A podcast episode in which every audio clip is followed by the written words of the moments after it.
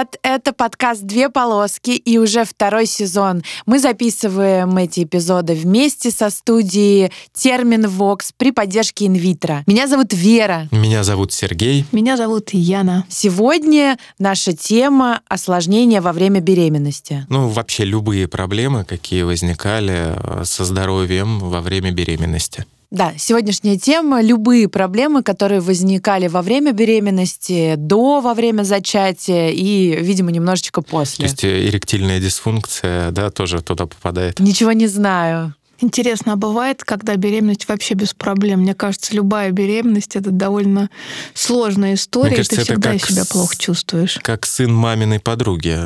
Вот, всегда у кого-то того все хорошо, а у всех, кто поближе, а, какие-то проблемы. Но у меня, честно говоря, есть пример, когда все хорошо было. У моих двух друзей, ну, две семьи разные, вот у них а, все отлично протекло. Но я точно знаю, что так бывает. Моя самая близкая подруга, которую я знаю с пеленок, то есть всю свою жизнь буквально, она родила троих до 30, и каждая беременность была настолько легкой и простой, и так мало она появлялась у гинеколога, и где-то, в общем, тусовалась, занималась своими детьми, что, глядя на нее, может показаться, что это правда, вот знаете, как кошки рожают, такой процесс естественный, легкий, и для меня было шоком, когда у меня начались какие-то первые проблемы, гинеколог начал мне говорить, «А, ой, у вас угроза беременности, угроза угроза беременности. Очень страшное словосочетание, когда тебе 23 года.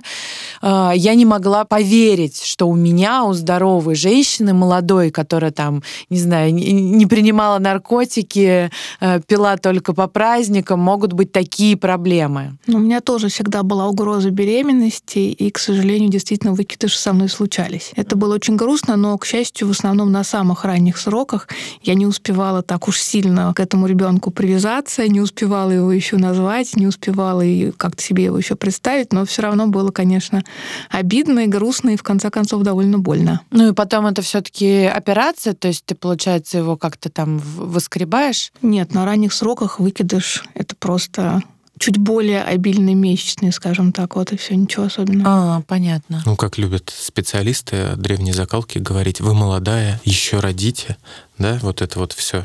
Нет, такого ну, не слышали, слава богу, да? А, ты знаешь, я такого не слышала, но я и живу Петербург-Москва, то есть э, два крупнейших города в России, и, наверное, все-таки отношение не такое, как в глубокой провинции. Сейчас в регионах построили много перинатальных центров, и крупных, хороших, привлекли специалистов, и э, на самом деле не так плохо все, потому что вот я работал в одном месте, и девушка э, изначально она, по-моему, из Тамбова или, ну, в общем, откуда-то из региона. И она уехала рожать туда.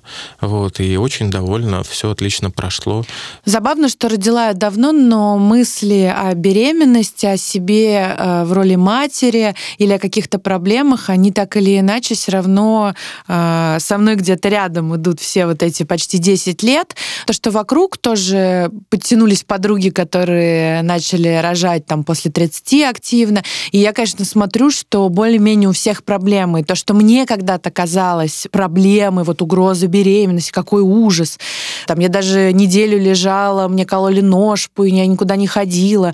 Мне, в общем, все это казалось адом, а теперь кажется, что это просто цветочки по сравнению с реальными проблемами, которые переживают женщины. Ну, на самом деле мы же можем, ну, так глобально, да, поделить на проблемы, которые связаны непосредственно с беременностью, что а, беременность а, продуцирует, и просто человек может заболеть заболеть чем угодно в момент беременности. Например, ковидом.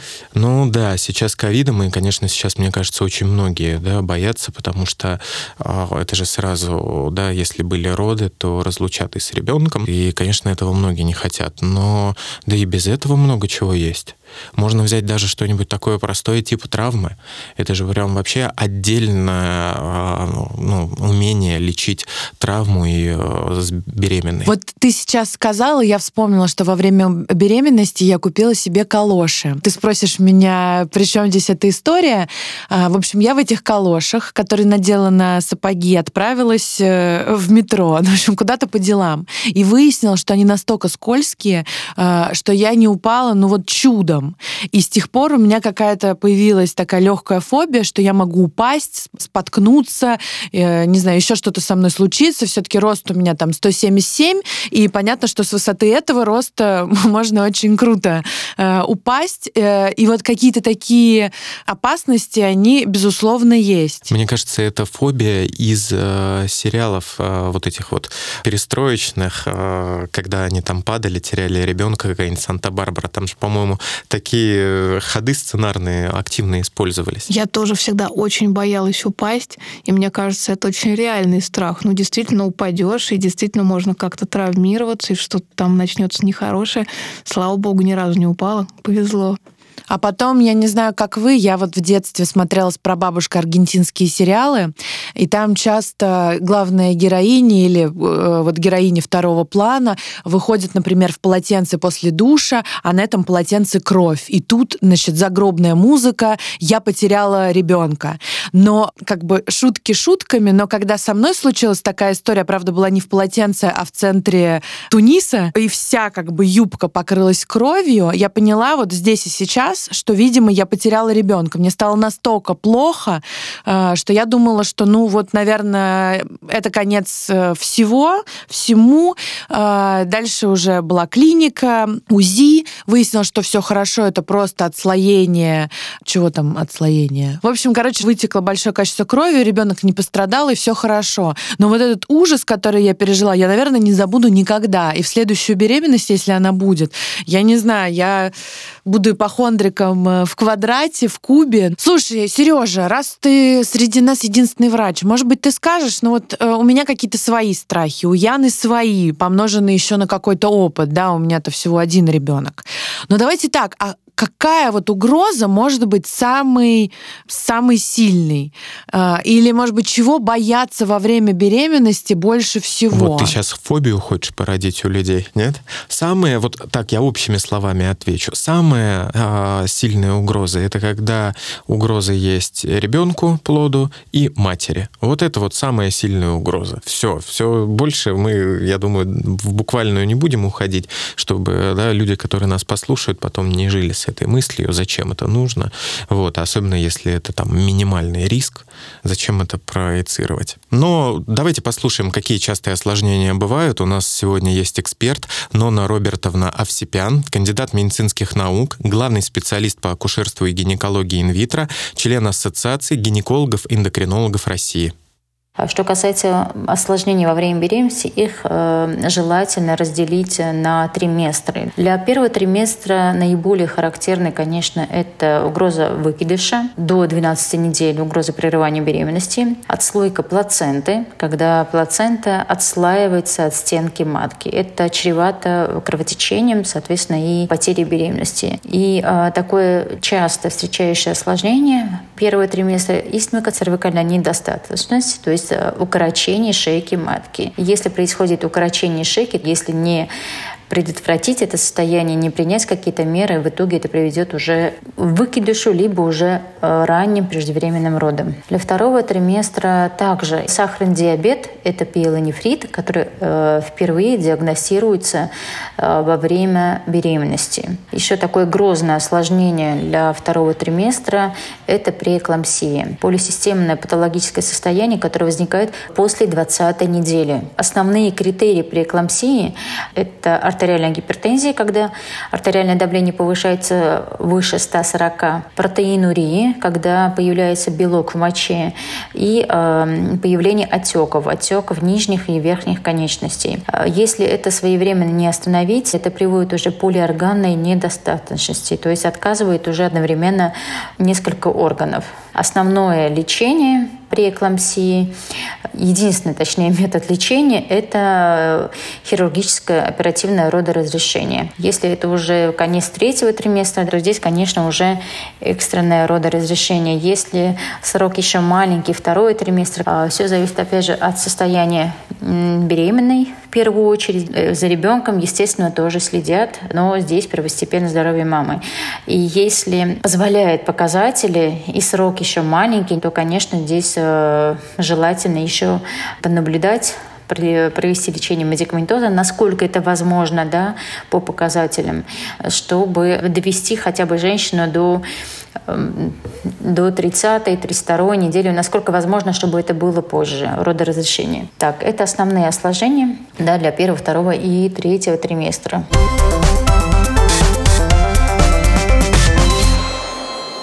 Можно ли вообще сказать заранее, предположим, вот я девушка, я хочу забеременеть, я иду к доктору, может ли он предположить, какого рода осложнения у меня будут, может ли он мне что-то посоветовать, что мне делать, чтобы этих осложнений избежать? Ну вот так, посмотрев внешне, это максимум можно там заметить узкий таз, да, такие вещи, но это все равно будет гадание на кофейной гуще. Ну это же правда на уровне предсказательств. Ну подожди, а вот эти все чекапы бесконечные, я-то, понятно, я, можно сказать, залетела, поэтому что я тут буду рассказывать про планирование беременности. Но если люди планируют, это же как-то за год делается. Не, ну, конечно, скрининг есть, и мы говорили о нем в первом сезоне. Ну, это же не так, что пришла девушка-женщина, да, и э, врач, посмотрев на нее, просканировав, как Супермен, э, сказал, говорит, ну вот, вот это, вот это, вот это может быть. Так много факторов, которые могут э, вмешаться в, уже в процессе, что на самом деле это вот прям действительно непредсказуемый.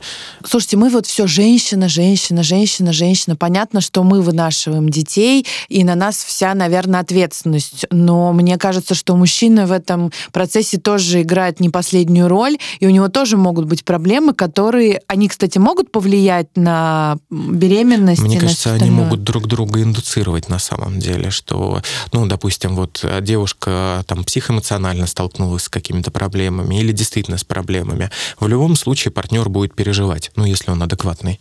Вот. И точно так же у него может что-то развиться. У меня вот, опять же, из примеров, а, ну, понятное дело, что это минимальная выборка, да, но у отца будущего на фоне вот стресса того, что он переживал, он, э, ну, во-первых, похудел, во-вторых, у него нарушился режим питания, и в итоге гастрит, который пришлось лечить. То есть это тоже его осложнение во время беременности, ну, получается? это, да, но это же все-таки... Он же не пойдет с этим к гинекологу, да?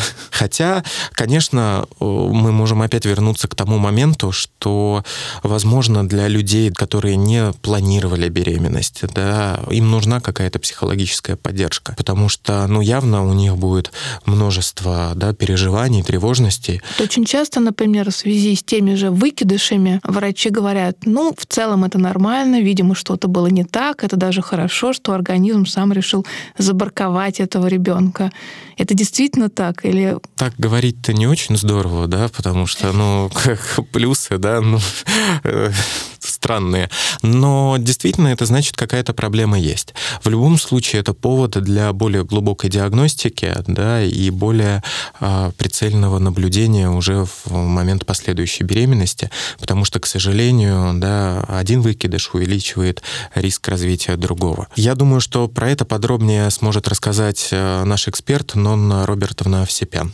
Все зависит от того, на каком сроке произошло прерывание беременности. Если это первый триместр, маленький срок, то есть до 8 недель, и если это первая беременность, как правило, ничего не рекомендуется делать. За рубежом, в Америке, Европе, то есть принимаются какие-то меры, проводится обследование, лечение, только если третья подряд беременность вот так прерывается. В России у нас по российским рекомендациям клиническим э, только первая беременность неудачная не обследуется. Да? Но считается, что это как э, естественный отбор, грубо говоря. Если первая беременность прервалась спонтанно на маленьком сроке, э, чаще всего здесь причины могут быть и генетические патологии, хромосомные патологии, иммунологические. Если есть желание пары, женщины, пожалуйста, обследование можно пройти. Но по рекомендациям, по приказу, прерывание в маленьком сроке первой беременности не подлежит обследованию. Если, конечно, это уже повторные, да, здесь, скорее всего, речь идет уже и о привычном невынашивании.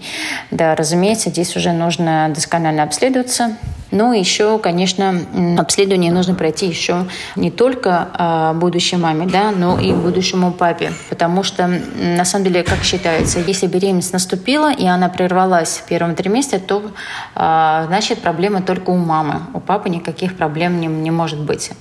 Но это не так. Большая вероятность, что проблема еще есть у будущего отца. Да, то есть сперматозоиды э, провели зачатие, оплодотворение произошло, эмбрион э, образовался но на каком-то этапе, на маленьких сроках, а, произошли какие-то поломки, эмбрион дальше не развивается. В таком случае здесь э, может сыграть роль и патологии сперматозоидов. Поэтому если на маленьком сроке беременности прерывается, тем более если не первый раз, уже многократно, обязательно обследование и мужчины, и женщины. Ну хорошо, получается, что если у меня были проблемы в первую беременность, то во вторую, учитывая, что еще и пройдет много времени с тех пор, у меня будут также проблемы. Далеко Или это не, не, не значит ничего? Ничего не значит, потому что за это время так много факторов на тебя Ну, повзаимодействовало. я думаю, что все стало только хуже. Не обязательно. Я же старею. Надо диагностику провести. В возраст это не приговор абсолютно. Это была очень хорошая фраза. Спасибо, Сережа. Возраст это не приговор.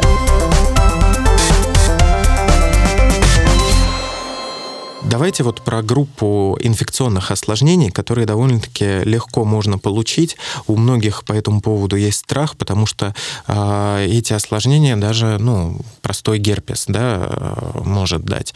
Вот, уж не говоря о неискорененных до сих пор сифилисе. Прости, пожалуйста, а ты о герпесе на губах или половых губах? А, или... ну, это же генитальный герпес, он вызывается, ну, простым герпесом, вирусом простого герпеса. Господи, то есть надо себя максимально беречь беречь.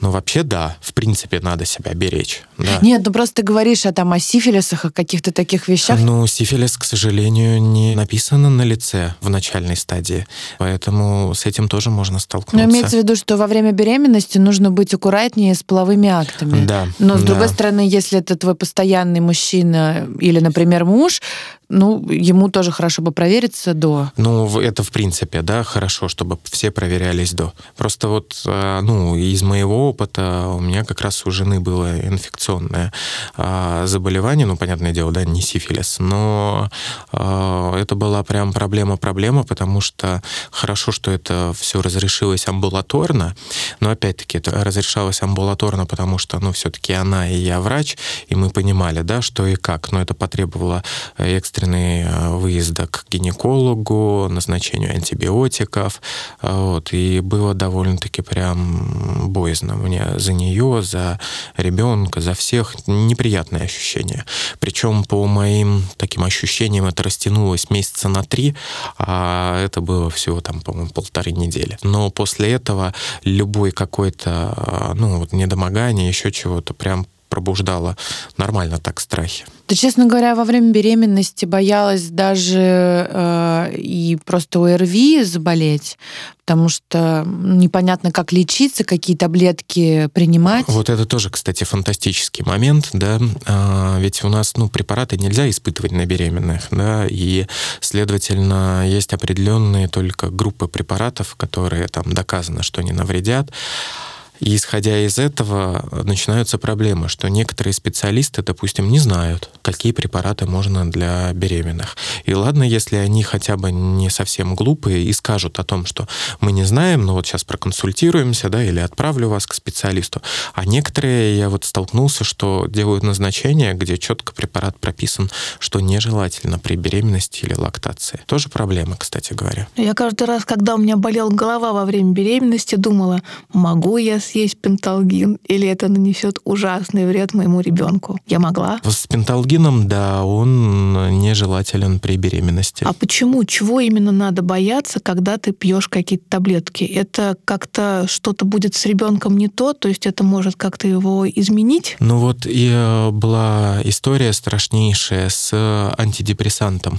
А В Америке талидомид, если я не ошибаюсь, а его э, выписывали беременным да, для успокоения. Все хорошо, массово вы- выписывались, а потом родились э, детишки с уродствами. То есть э, не изучалось, но активно назначалось. Э, Артур Хейли, такой есть писатель, вот у него сильнодействующее лекарство, книга, она как раз об этом рассказывает. Слушайте, вот такая тема, может быть, не очевидная, но для меня очень интересная и, я бы даже сказала, захватывающая. Это кесарево сечение. С одной стороны, я знаю статистику, и действительно все большее количество женщин выбирает э, кесарево сечение или им назначают кесарево. С другой стороны, э, я не понимаю, действительно ли кесарево иногда лучше, чем естественные роды, или это все какой-то миф и пережитки прошлого, что рожать лучше естественным путем, то есть через влагалище, а кесарево вроде как это все-таки полостная операция, плюс существуют какие-то ограничения, что после кесарева нельзя делать э, в течение какого-то времени кесарево еще раз, и вообще нельзя рожать много-много детей, потому что вроде как э, ты теперь можешь только э, через вот эту дырку в животе. Сереж, вот э, ты, наверное, как врач э, сможешь ну, да, я, ответить ты так мне. сказала, дырку в животе, как будто там молнию потом вшивают и просто достают. Нет, ну, понятное дело, что это рубец на матке, и, следовательно, да, это, ну, скажем так, слабое место. И это плюс дополнительное осложнение. Глобально сейчас очень много исследований, ну, которые нашли плюсы и в кесаревом сечении, и в естественных родах. Тут вопрос в том, что все должно быть по показаниям. К сожалению, кесарево сечение сейчас стало как социальное показание. А, девушка, женщина захотела, допустим, ну, пошли на это. Тут тоже это вопрос, да, как Типа, ой-ой-ой, больно, больно, больно, боюсь, боюсь. Ой-ой-ой, больно, больно, больно. Ой-ой-ой, хочу сохранить анатомическую целостность. Ой-ой-ой, просто хочу так, меньше переживать и все тому прочее. Все, наверное, зависит, конечно же, от каких-то договоренностей. Когда идут на такие уступки, ну, наверное, это все-таки не здорово все же надо по показаниям. То есть, подожди, я тебя э, переспрошу. Лучше разрез на животе, который никогда не заживет и разрежет э, твой пресс, чем, например, э, разорванная матка, которую ну, потом не зашьют? матка, да, а более наружные части. Вопрос даже не в том, что он не заживет. Нет, он заживает. Шрам очень маленький, он не виден просто. Потому что, опять же, да, если раньше, ну, скажем так, э, могли зашить как э, сапог, вот, то сейчас сейчас все-таки стараются делать аккуратненькие, красивые шовчики, которые, а, находятся под резинкой даже при низкой посадке, да, и, во-вторых, они, правда, очень маленькие и незаметные. Мой ребенок родился кесаревым, да, но это были не социальные показания, а, ну, нормальные, да, к сожалению. Медицинские. Медицинские, да, и поэтому, ну, я могу сказать, что шрам, конечно же, не заметен. Я очень-очень хотела кесарево сечение, просто мечтала. И все три раза, когда я была беременна, пыталась уговорить докторов на Кесарева, но они мне говорили, нет, ни за что, никаких показаний, будете рожать ну, един... естественным путем. Единственный момент такой очень прям важный сразу, что, конечно же, а, следующую беременность придется откладывать, потому что, ну, должно пройти заживление. Вот. Но это не так, что там на 10 лет, да, 15. Но, да, дополнительный риск будет за счет шрама. Почему ты хотела кесарева, Яна? Я как бы с таким, знаешь, э, не то чтобы негативным удивлением, а просто искренним удивлением, потому что когда мне сказали, что девушка, ну вот если сейчас у вас не начнется начнется родовая деятельность, не начнутся схватки, будет кесарево. Я, понятно, уже была в том состоянии, когда я готова была на все, просто чтобы родить здорового ребенка. Но, честно говоря, меня это сильно напугало. Я очень расстроилась. Я это видела так. Естественным путем очень долго будет очень больно. А кесарево сечение. Заснул, проснулся, у тебя уже есть хороший, здоровый, милый ребеночек. Мне этот вариант гораздо больше нравился. А подожди, э, еще раз, Сереж, скажи мне, вот это это миф или не миф, что э, разрезают э, ту часть на животе, где мышцы, соответственно, красивого пресса не будет никогда больше? Мне, честно говоря, такое вообще никогда не попадалось, что красивого пресса не будет, еще что-то. Ну, тут, возможно же, все-таки анатомия тоже, да, у всех разная, в плане даже расположения этих кубиков. Вот я просто наблюдаю, что есть люди, у которых кубики не симметрично, и лучше бы их не было, потому что это выглядит страшно страшно. Поэтому ну, не, тут, тут я не скажу. Есть э, очень любимые, наверное, это маркетинговый ход таких специалистов, как остеопаты, которые приносят, допустим, ребенка, он там шаманит руками, да, из этой серии водит. Ой, а, у меня вот. было такое. Да, Но это была такой, не я. И такой спрашивает, говорит, а ребенок как родился? Кесаревым сечением? А, кесарево сечение. Ну все, это значит вот проблемы из-за кесарево сечения. Да. И начинает там говорить, да, почему эти проблемы. Либо спрашивают, а, естественным путем? Ну, конечно же, в момент родов-то это вот такая-то, такая-то травма, это все оттуда. Поэтому э, сейчас на самом деле действительно накоплена большая база, и в любом случае, если вам доктор говорит, что есть вероятность того, что будет кесарево сечение, вы просто его поподробнее расспросите, да, покажите ему, что вы переживаете по этому поводу, и он вам все подробно-подробно расскажет. Кстати говоря, да, вот некоторые считают, что там, ну, гинекологи, акушер-гинекологи какие-то немножко такие а, холодные, еще что-то. Вы покажите, что вы переживаете. А, вам все разъяснят, все расскажут. У меня есть э, как бы такое опасение, что от того, как у меня примут роды, в том числе зависят возможные особенности моего ребенка. Я так понимаю, что с Кесарева таких проблем меньше. Ой, ну тут тоже разные же вещи, да, потому что э, сам процесс, э, ну, понятное дело, занимает минимальное время, но неизвестно же, как пойдет. Вот. Это же, как и любая операция, есть определенные риски. Опять же, здесь зависит не только от специалиста, но зависит от многих-многих факторов. Просто ну, вот эти переживания, они появляются из-за того, что это не зависит от тебя конкретно. Вот и все, да, и они поэтому рождаются. Общем, следующую свою беременность, э, скорее всего, я проведу как-то не так, как первую, потому что я, во всяком случае, стала умнее, но из-за вот этих знаний, которые у меня появились за последние там 10 лет, появилось и много каких-то предрассудков и страхов. И я э, активно думаю насчет кесарево сечения еще и потому, что у меня был страх того, что акушерка может не так принять роды. Я знаю, что, э, например, причины церебрального паралича, вот эти родовые травмы влияют очень редко. И в основном как раз церебральный паралич появляется вследствие недоношенности.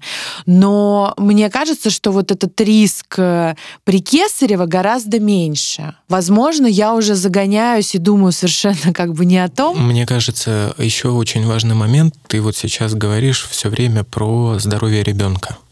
А кесарево сечение — это опасности для матери, потому что есть риск инфекции, есть риск кровотечения, есть риск повреждения мочевого пузыря, повреждения кишечника. Вот поэтому и должно кесарево сечение быть по показаниям. Травма ребенка, кстати говоря, при кесаревом сечении тоже возможно. Поэтому лучше, честно говоря, довериться врачу. Но мы все время приходим к этому. Я думаю, что ничего страшного, если мы повторим еще раз, что выбранный вами доктор — это, в общем, залог успеха. Да, к этому нужно подготовиться серьезно. Ну, мы это говорили, да, в предыдущем сезоне. Действительно, вы э, в план подготовки к беременности включите поиск врача. Поиск врача, который будет вас вести, поиск врача, который будет принимать роды. Ну, в общем, чтобы вы вышли туда э, спокойной и ну, помните про доказательную медицину. Ее никто не отменял. Поэтому шаманы, остеопаты мимо. Мимо, да. И гомеопаты. А еще знахарки, или как они там, бабушки, да, которые нашептывают. Да, и знаете почему еще? Потому что, не дай бог, случится с вами что-то, или у вас действительно будут какие-то проблемы, первыми, кто от вас условно отвернутся и не смогут вам помочь, это как раз гомеопаты, остеопаты и все, кто, понимаете, тут снимают какую-то порчу или пытаются вам помочь э, какими-то пустышками в виде таблеток или там травками.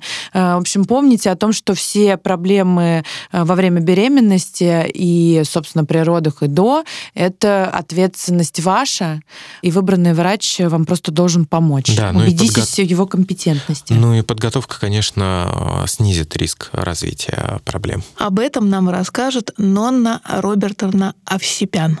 Для этого и беременная наблюдается в женской консультации. С самого начала, от первых недель беременности, она должна стоять на учете в женской консультации врача-гинеколога и пройти необходимые обследования тоже прямо с первых недель беременности, чтобы выявить в самом начале при проявлении каких-либо осложнений, диагностировать и, соответственно, эффективно воздействовать против них. То есть чем раньше будет выявлена какая-то патология, тем эффективнее будет лечение. Что касается касается анализов, их огромное количество. Всех беременных мы наблюдаем в соответствии приказу Минздрава России. Это 572 приказ до поведения беременности. И там есть э, перечень обследований для первого триместра, для второго и для третьего триместра. Это и анализы крови, анализы мочи, ультразвуковое исследование, пренатальные скрининги первого-второго триместра. Рекомендуйте это все проходить. Естественно, во время вот этих исследований как раз и выявляются какие-то отклонения, какие-то патологические состояния и, соответственно, принимаются необходимые меры. Кстати говоря, раз мы говорили о диагностике, то хотелось бы напомнить, что есть возможность получить скидку в медицинских офисах инвитро по промокоду «Две полоски». Скидка довольно-таки неплохая, 20% и практически на все услуги. Все подробности вы можете узнать по ссылке в описании подкаста. И не забывайте, что имеются противопоказания, обязательно получение консультации специалиста, и также обращаем внимание, что постановка диагноза по результатам лаборатории лабораторных исследований должна выполняться лечащим врачом.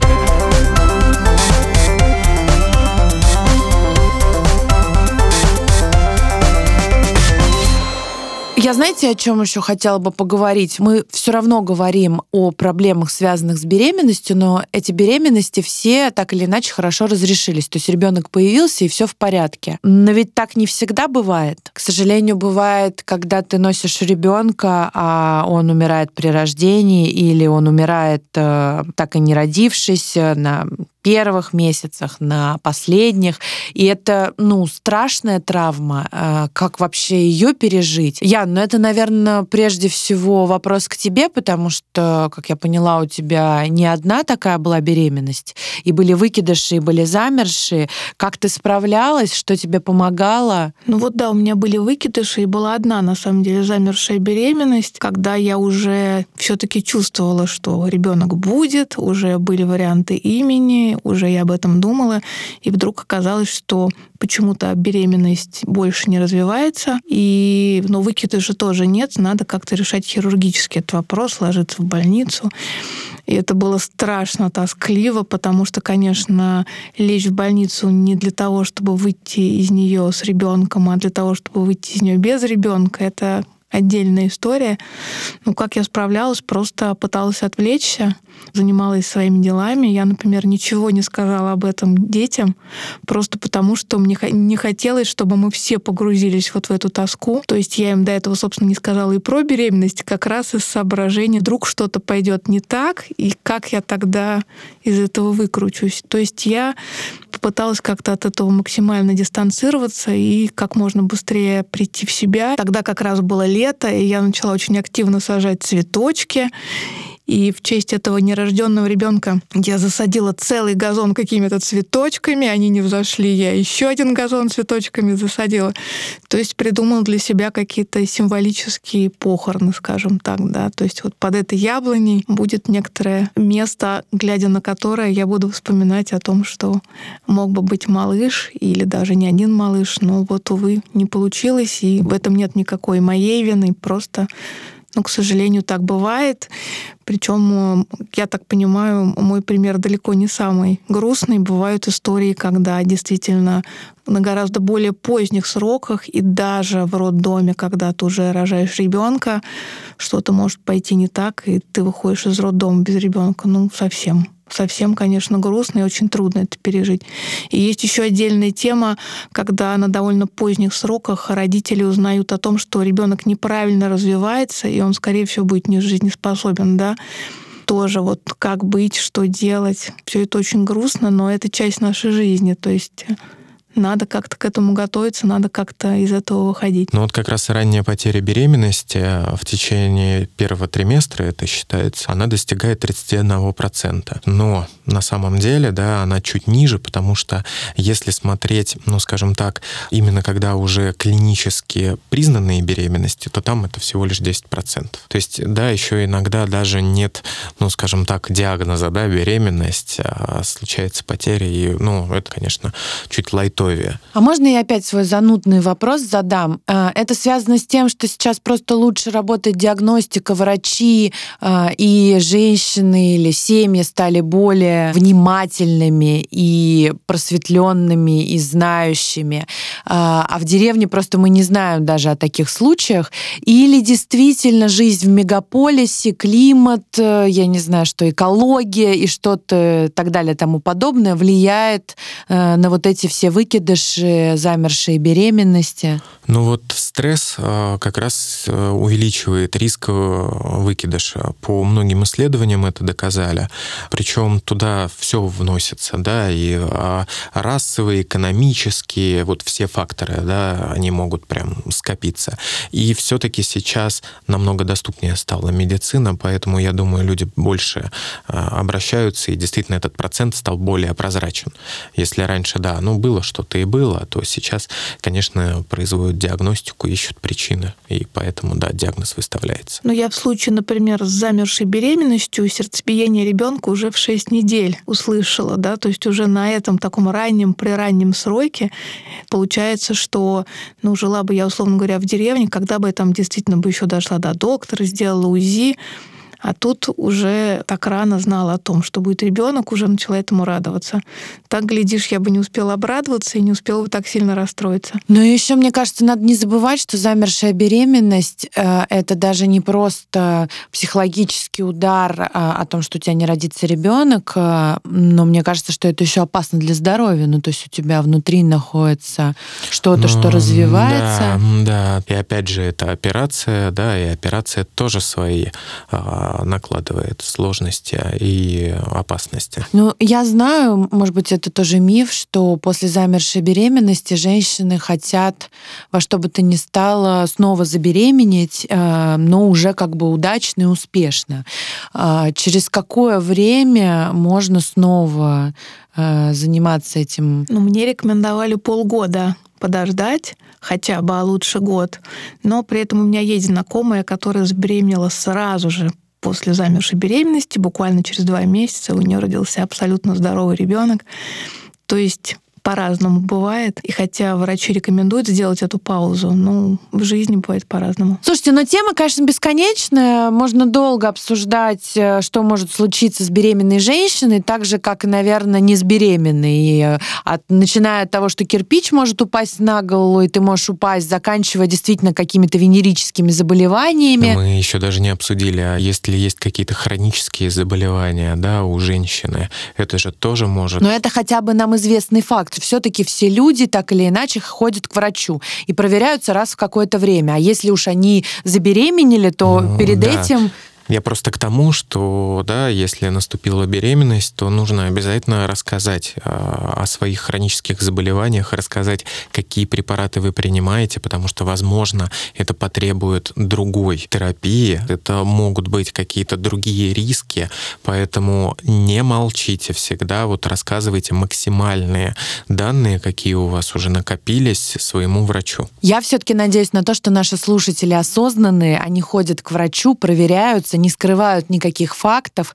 И э, я надеюсь на то, дорогие слушатели, что вы подпишетесь на нас э, во всех соцсетях, э, на всех площадках, где мы выкладываем э, наш подкаст. И более того, не стесняйтесь писать в комментариях, может быть, о каких-то сложностях, которые у вас были во время беременности, но вы их преодолели или вовремя увидели, вовремя узнали, проработали это с врачом. В общем, как-то решили, и все закончилось хорошо. В общем, если вам есть что рассказать, писать, обязательно пишите, не стесняйтесь. Мы все читаем. Очень радуемся вашим комментариям. А они уже есть. С вами был подкаст «Две полоски», который мы делаем вместе со студией Термин Вокс при поддержке инвитро. С вами были Сергей, Вера и Яна. Пока-пока. До встречи. Пока.